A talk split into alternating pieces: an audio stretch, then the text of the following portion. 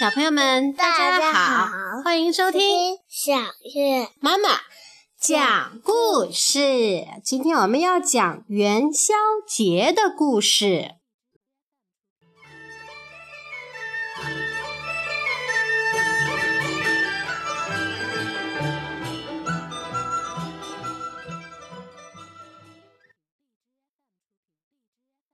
东方朔是我国古代汉武帝时期的官员，他很有学问，头脑也非常灵活。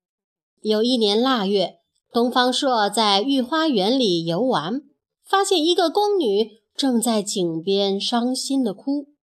东方朔赶紧跑过去，问她为什么这么难过。这个宫女叫元宵，她来到皇宫好几年了。非常思念家人，但又不能回家，真觉得生不如死。东方朔安慰她：“姑娘，别难过了，我想办法让你见到家人。”东方朔来到元宵姑娘家中，对元宵的家人说：“我有个主意，能让元宵和你们团聚。”他仔细嘱咐元宵的妹妹，告诉她。应该怎么做？随后，东方朔打扮成一个算命先生，来到街头。我夜观天象，京城要有一场大火灾，老百姓纷纷求他化解灾难。东方朔说：“正月十三，有人骑黑驴，穿红衣，从南边过来。”那就是火神君，大家要跪在路边苦苦求他，全城才能得救。老百姓照东方朔的话去做。天快黑的时候，火神君真的穿着红衣从南边骑驴而来。大家跪在路边向火神君求情。火神君扔下一封信，说。火烧京城是玉皇大帝的旨意，你们把这封信送到皇宫，交给皇上，或许能免去这场灾难。有人拾起信，连夜送进了皇宫。信上写着：“正月十六，火烧皇宫，要想消灾，汤圆花灯。”皇帝不明白是怎么回事。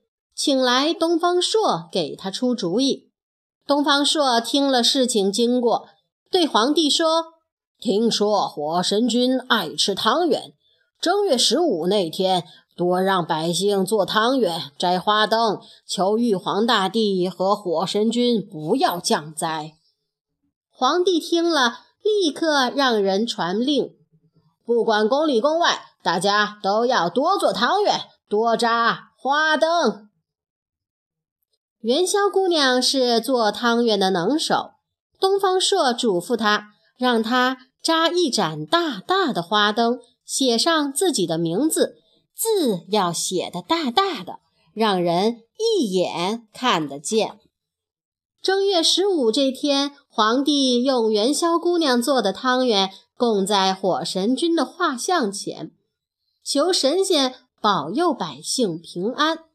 到了晚上。全城百姓都上街看花灯，元宵提着自己扎的花灯，也走在人群里。元宵的妹妹搀扶着爸爸妈妈，也来到街上看花灯。她走着走着，忽然看见远处有一盏大花灯，上面写着姐姐的名字。妹妹大声喊：“元宵姐姐，元宵姐姐！”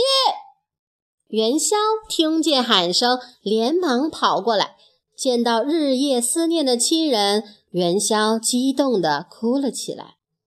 一家人都很感激东方朔。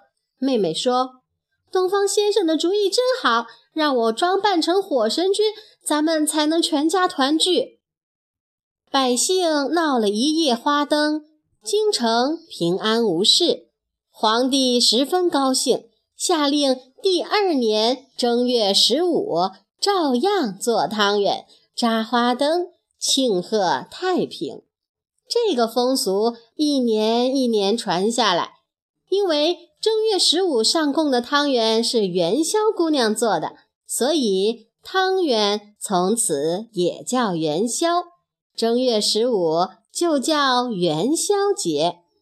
正月十五闹花灯的习俗也传了下来，人们在这一天展花灯、猜灯谜，所以元宵节也叫。灯节，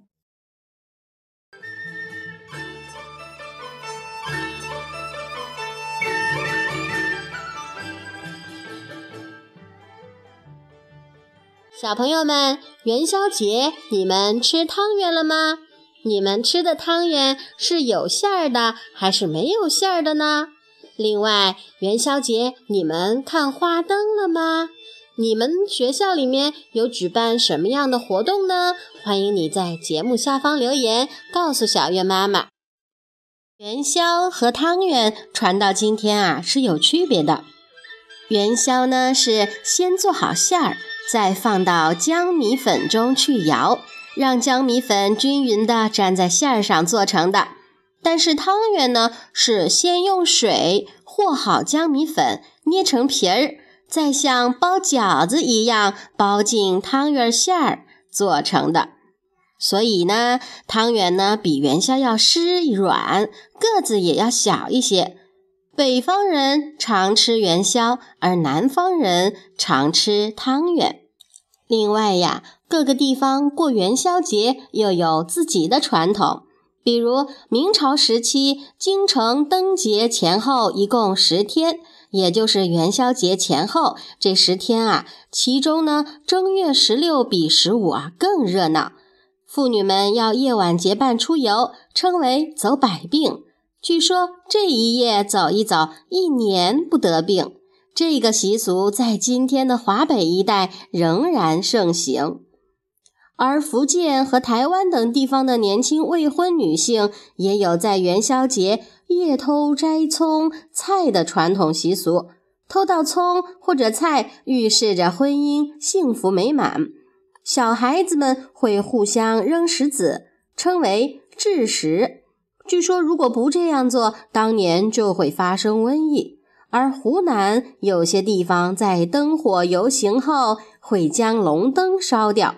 称为送灾，所以呀，元宵节是春节过后的狂欢。人们在这时用各种仪式和活动，祈求婚姻美满、子嗣旺盛、身体健康与田地丰收，迎接美好的新年。这就是元宵节的故事。